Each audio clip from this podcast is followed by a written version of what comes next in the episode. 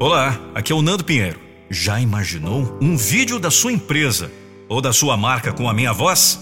Não fique só imaginando, acesse nandopinheiro.com.br.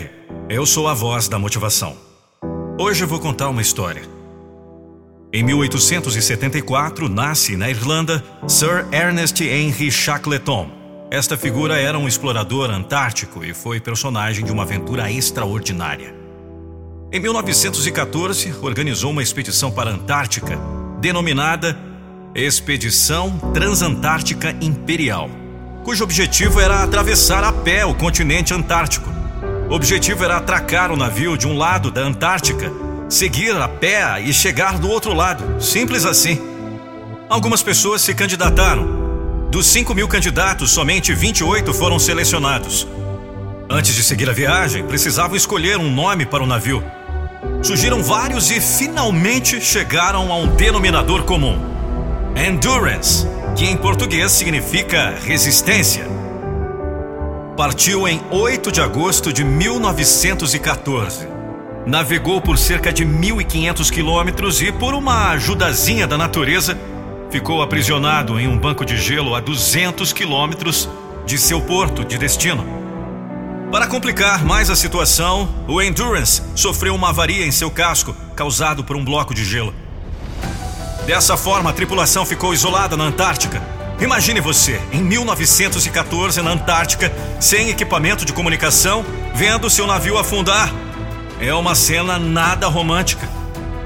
Para prosseguir, tiveram que carregar três botes salva-vidas que na época eram feitos de madeira e um monte de parnafernália necessária à sobrevivência para isso, tiveram que usar a própria força bruta, ou seja, carregar no braço.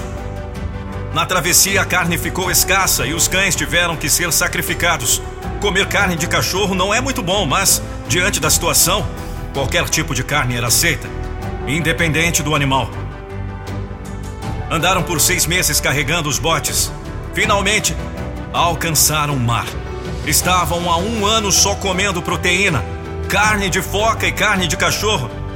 Andaram mais de 1.300 quilômetros, enfrentaram furacão e ondas gigantescas. Concluíram a viagem em 1916. Já na Inglaterra, Jacques Leton foi voluntário para lutar na Primeira Guerra Mundial. Teve seu pedido negado por causa da sua idade.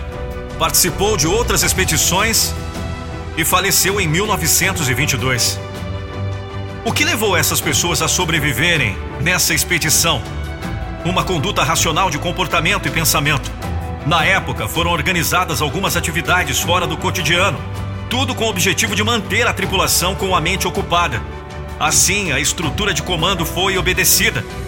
O revezamento de tarefas foi realizado e o estabelecimento de rotinas foi cumprido. Essas pessoas estavam destinadas a uma morte lenta e dolorosa, ou seja, em suaves prestações, mas se agarraram no fazer o que tinha que ser feito. Na nossa sociedade, nós não nascemos para comer, dormir e reclamar que a internet está lenta. Nós somos maiores que isso. A história contada mostra que, se tivermos disciplina, conquistaremos coisas fantásticas. A escola não ensina você a ficar no meio do gelo, passando fome, comendo carne de cachorro. Para conquistar qualquer coisa em sua vida, você deve sair da sua zona de conforto. Você deve superar a si mesmo todos os dias. Por fim, somente para conhecimento, o brasão da família de Chacleton tem uma inscrição que traduz como devemos encarar as nossas batalhas. Fortitude e vencimos. Ou seja, vencemos pela resistência. O texto de Dani Fernandes. Narração Nando Pinheiro. A voz da motivação.